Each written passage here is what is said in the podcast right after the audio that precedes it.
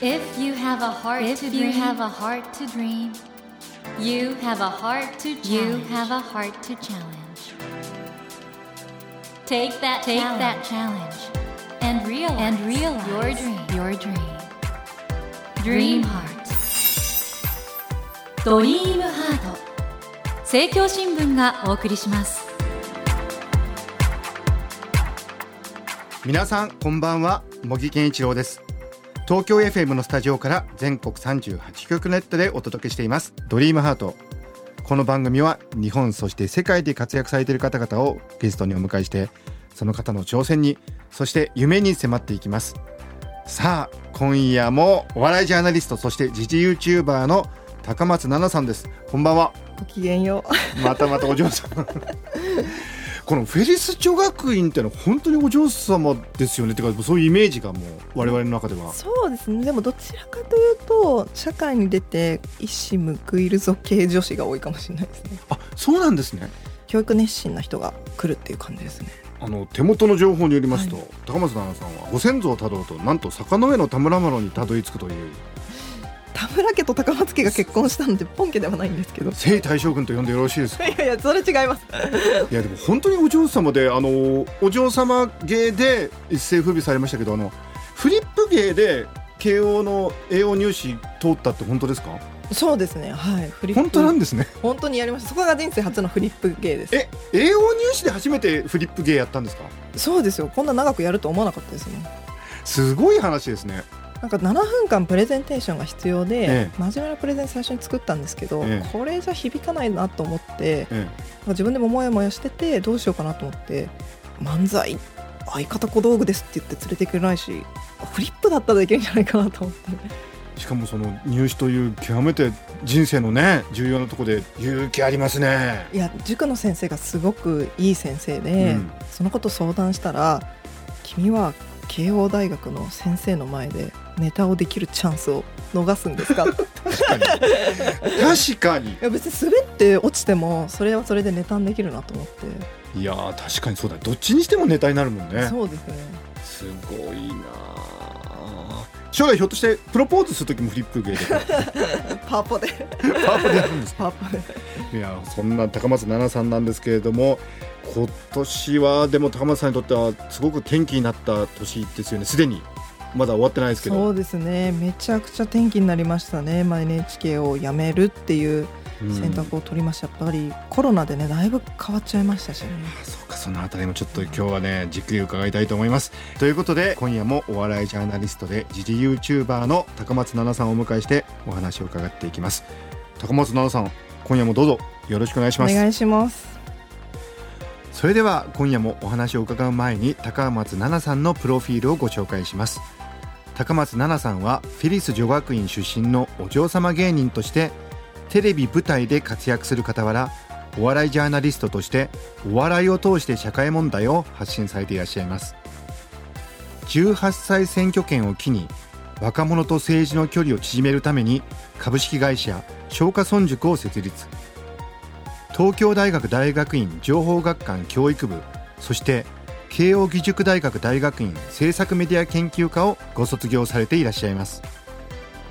現在はお笑い界の池上彰を目指し笑える使える政治教育賞を行う株式会社松下村塾の取締役として主権者教育の普及啓発を積極的に行っていらっしゃいます。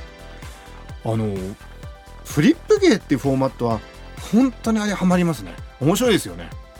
そうですね。ネタは作りやすいと思いますね。どんどんどんどんね。次のフリップに行く前から音声は始まってるっていうかあれが面白いですね。すごい嬉しいです。あれ大事なポイントトですよね。あれめちゃくちゃ大事なんです、んうんなんか、うんめくるのが遅いってよく言われるんですけど、うんうん。あれ早いと笑いの量めちゃくちゃ減るんですよ。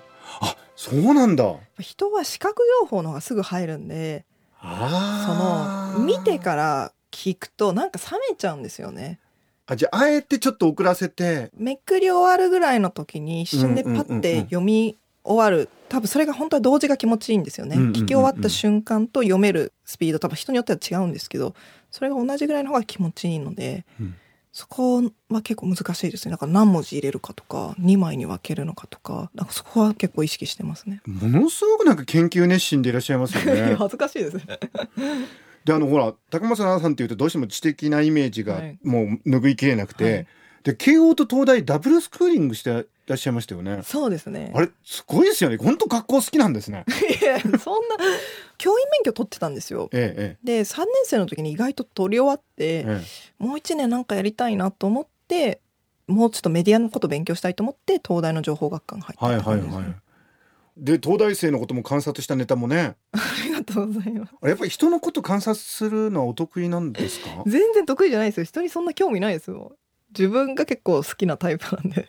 えでも東大生2人がなんか食堂で語ってると国民って言葉使うからなんか首脳会談みたいだねみたいな。いやありがとうございます。あ本当にすごい好きなんですけど 実際ああいう東大生がいたんですか、そうですね。いたんだ！でもなんかやっぱりそれはネタ作る意識は常にあるので、え。そういう意味では観察してるかもしれないですしかも最初慶応なのでそれはすごい良かったですね、やっぱ慶応生と全然違うなみたいな。えああじゃあその比較で？そうですね。やっぱりその中にいるうちは気づけないですよ。おお俯瞰して見れないのでフェリスも何がおかしかったのかってだいぶ客観的な認知をするのに時間がかかりました、えね、ちょっと待ってください。フェリスはやっぱりすごいユニークなんですね、そうですね。じゃああはいのよくやられてるネタは誇張もあるけど真実もあるというか。あれは誇張がさすがに多いですけど、うん。でもイメージとなった先生はいますしうん。おかしなことだって全然思ってなかったです。え？なんかそのお笑いするに学校の許可が必要だったりとか、うん。それとかは全然おかしいことだと思ってなかった。それもなんか生徒指導主任の先生に呼び出されて、えでも許可もらえたんですけども、はいはいはい。あなたがあの特別に熱意を汲み取って許可しますと。でただし条件がありますって言われて、うん。お友達のことを悪く言わない、うん。人のことを傷つけない、学校名を言わないとかあってで清くて正しくて品格あふれるお漫才をやりなさいって言われえ おて漫才？でその時何にも思わなくて「はい」みたいな。そこでは別に普通に聞こえてたんですね。そうですそうです。で後で振り返ると面白いなみたいな。だからいっぱい掘ってもらってですよ先輩とかに楽屋とかで。で「なんやそれ!」とかって先輩が笑ってうんうんあこれって面白いことなのかな？と思って 外でポロって言ったりとか先輩が「聞いてくださいよこいつね」とかってまあ優しい先輩だと言ってくださってはいそれで笑い起きてるの見ると、これが面白いんだみたいな。あ自分にとってはもう当たり前のことだったのに。ネタ作るの相当大変でした。1年目の時から結構テレビ出させてもらったのに、うん。何が面白くて何が普通なのかの区別がつかなくて、はいはい。その IC レコーダーとかで舞台立つ時にうん。録音しといて、笑いの量が多いところでネタを構成したりとか。珍しいですよ、はい、でも高松家はコンビニには行かせてもらえなかったって本当ですか？治安が悪いから行かないようにとは言われてました。何ですか？あと部屋が10部屋しかない小さいってのは本当ですか？大きくはないと思いますよいやいやそういう問題じゃなくて。10部屋はあるんだ。まあそうですね。普通だと思ってます。あとなんかテレビは NHK しか見ないっていうのも NHK しか見てなかったですね。だからチャンネルを回すっていう発想がなかったので。ちょっと待ってください。他のチャンネルもついてたんでしょ？いやついてましたついてましたけどそのテレビのオンオフだけだったんで。松本人志さんが陸上競技の選手だったと思ってたって本当ですか？それはもうその場の見た目でですけどはい。いや見た目っていうかだから知らなかったってことあでしょ？そうそうですね。松本人志さんを、はい。本当に知らなかったの？知らないです。けど芸人になってからさすがに今はね存じ上げてますけどすごい方だなと本当にそういうお嬢様って実在するんだね。はあすごいな。でも徐々になんかそういう自分はちょっと変わったバックグラウンドだってことに気づき始めてい芸人になったてからですね。うん。でもなんかあの高間さんって本当に芸人のコンペとかね高校の時から出てるし、はい。すっごいですよねそのなんか表現者としての魂っていうか。だコンプレックスでしたよ。どういうことですか？だってバラエティを小さい子から見てないし、漫才とかの文化にも育ってないわけですし、必死になんか追いつこうってしてましたね芸人として。でもなんでその表現者として活躍したいっていう気持ちがあったんでしょう、そうですね。爆笑問題の太田さんの憲法9条世界遺産にって本読んで、うん。そういう憲法についてこんな考えあるんだって感銘して、でそれで芸人になろうと決意してっていう感じですね。だからこう先輩に売れたら好きなこと何でもできるよって言われて売れることって大切なんだと思ってどうやったら売れるかなと考えてお嬢様言葉だったら手っ取り早く世の中に出れそうっていう感触があったので。が戦略的に素晴らしかったですね。いたやでも結構きつかったですよ。きつかったですか？うん。やっぱりお嬢様芸人として出たらお嬢様しか求められないんですよ番組で。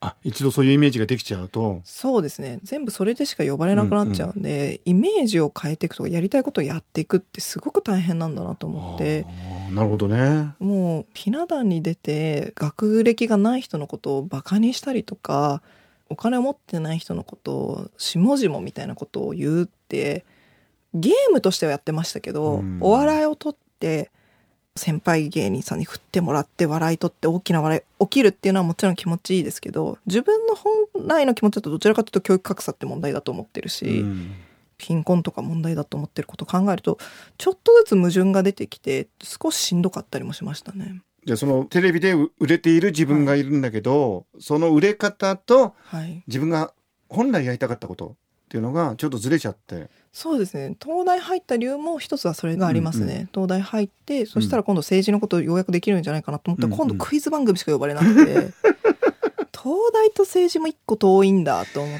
て。東大生っていうと今クイズなんだね。そうメディア的にはね。で18歳選挙権が導入された時に、もう本当に好きなことっていうかちゃんとやろうと思って、まあ、会社作ってテレビに出て売れようって思いすぎないでおこうっていう感じですかね。気持ち的にはそういうふうに無理しすぎないようにしようと思ったら今度逆に政治の番組とか呼んでもらうようになってでそしたら割と好きにできるようになりましたけど。じゃあ今はだんだん自分の居場所を見つけつつあるという、ありますし昔よりテレビ志向が少なくなってきましたね。あやっぱこれだけ情報発信できて YouTube とかもすごくて、うん。結局テレビがやってることってネットでこれバズってますっていうことを紹介したりとかってなると前よりテレビに対する憧れとかだいぶ消え失せちゃいましたけどね、まあ、私はテレビ大好きなので残念ですけど、NHK しか見てなかったけどね。そうなんですそうなんです。坂本奈々さんから見て今社会とか見ていた時に例えばどんなことが気になりますか？そうですね。私はやっぱり一番シルバー民主主義ですね。やっぱりこのままだと若者世代がかなり損してしまうと人口も減ってる中地球温暖化の問題なんでこんな災害が大きくなってから対処するんですかともう待ったなしの状況ですよね。なんでコロナでこんなにお金使うんですかとそれって本当に必要ですかと私たちがそれって返済するんですかっていうこととかも含めてやっぱり若者にどんどんツケが回ってくる。で人口が減ってどうするのかと海外にじゃあすごく売っていくかって言ってそんなグローバルに展開するっていうところもないですしむしろグローバルなものをねウーバーとか締め付けたりとかしてじゃあ外国人の労働者の人を受け入れるのか移民難民受け入れるのかって言ったらそういうこともしないと。どんどんどんどんこう国際社会からもまだ孤立とまでは言えないかもしれないですけどもすごくこれから先日本で生きていくっていうことに対して不安ですし、まあ、自分さえ良ければいいのかっていう問題ですよね結局。自分はなんとかなるかもしれないしありがたいことに親がお金持ちで学歴もあってある程度のことができるから本当に困ることって少ないかもしれないですけど。今なんかさらっとなんか言ってましたけどね。さすがお嬢様。ご機嫌よ。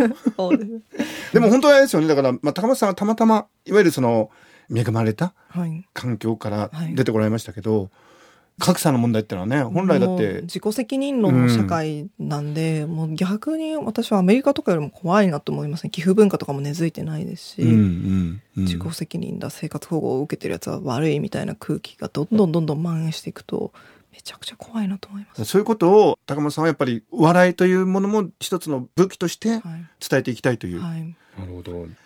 でもその中でねその女性っていうのはどう思います？ジェンダーの。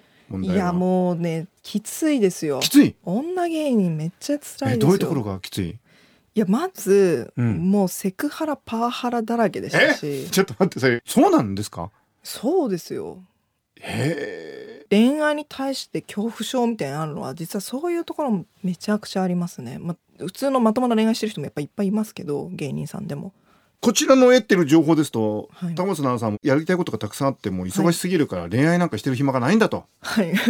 いう情報が入ってますけど。いやでも最近変わってきました。やっぱ寂しいですもん。ちょっと待ってください。リスナーの皆さん高松奈々は寂しいそうです。あちょっとじゃあ仕事だけじゃなくてそっちの方もっていう。癒したい気持ちめっちゃありますよ。あそうなんですね。いい人いたら紹介してくださいどういう男性がイメージとしては。やっぱりいろいろ考えたんですけど、うん。家で政治とか社会問題の話ができる人がいいなと思って。ああじゃあ政治学者とか？ああいいですね。なんか選挙に行かない人とかと結婚したら、なんかちょっとやっぱりちょっと待って。ストレス溜まっちゃうと思うんですよね。あ選挙に行くのが大条件？そうです。よ行かない人嫌じゃないですか。そう考えると厳しいですね。選挙に行くか行かないかだけでも、日本人の半分がこれダメになったってことですよ行かないね。政治家の方は？いやー選挙区とか回りたくないですけどね。なんだそれは。そうか。自分が選挙に出るってのはどういやですか？全くないです。ゼロパーセントです。ゼロパーセント。はい、うん。やっぱ立ったり座ったりするだけの人にはなりたくない。なんかおっしゃってることが全部コメディになってるのが素敵ですね立ったり座ったりしてるだけの人。まあ 銀さんそうなんだみたいなね。じゃあよかったですね。NHK 辞められてなんか今自由にいろんなことをやっていけるというかそうですね。なんか初めてかもしれないですね。結構時間ができた気がしますね、うんうんうん自分が物を作るのにこれだけ専念できた期間って実はなかったかもしれないですね、あ今まで忙しい時期をずっと過ごしてたんだね。結構マルチタスクで慶応行きの東大行きの番組収録しのっていうことで。結構3つぐらいやってんのは当たり前でしたね。自分のこう短い人生ですけども、まあ、NHK もそうですけど NHK やりながら松下村塾やって芸人活動もしてたので。この松下村塾の仲間たちはどんな人たちですか、あそうですね。でもやっぱり政治とか社会問題に関心がある人がすごく多いですね。いやまさに吉田松陰の志の共同体のような。そうですね。笑いで世直しっていうことに対してやっぱ共感してくれてる人が多いですね。これあのリスナーの方が松下村塾の活動とかに興味持ってたらホームページに行けばあそうですね。松下村塾と検索していただいたりとか、まあ、私のツイッターとか見ていただくと活動とかわかると思いますそしてそのクラウドファンディングこれは？やってます。社会問題解決型の YouTube 番組を作りたいというふうに思っていまして、若い人に本当に届くような番組を作りたいと考えてますので今その番組の制作費をクラウドファンディングで集めてますのでよろしければご,、支援いただけると。ぜひご支援いただけるとありがたいと思うんですけど、あの先ほどねその、はい。シルバー民主主義っていうのはあれですよね。あの年寄りの方の方が投票行っちゃうから、そうですね。そのご意見が政治により強く反映されちゃうってことだと思うんですけどそうですね。どうしたらいいですかね？これから日本の若者たちが希望を持つような国になるためには。まず若い人たちがそれを自覚してもう大人たちには任せてられないんだっていう気持ちを持って、まあ、選挙に行く政治参加するおかしいことはおかしいって声を上げていくもう理不尽を受け入れないってことだと思いますねもう変えていくと変革していくと、うんうん組織とかもなかなかしんどいと思いますけど変革するで変革できない人は変革しようとしてる人を応援してあげると。いうことがすごく大切だと思いますしでも私は逆に私の世代よりも下の世代の方がそういう感覚すごくあるなと思って、っうん。ていうのはクラスにもう外国人の子がいるなんて当たり前なんですね、うん小学校の頃に外国の子いましたと。でその子のことをじゃあ差別的な考えを持ってるかというとやっぱり上の世代の人よりは少なかったりとか、はいはい。LGBTQ の問題とかもそうですしクラスにそういう子がいたとやっぱり全然感覚が違うなと思うので今の若い子の方が例えば大学入試改革9月入学もはじめ自分たちで声を上げるってことをやってる世代だと思うので、うん。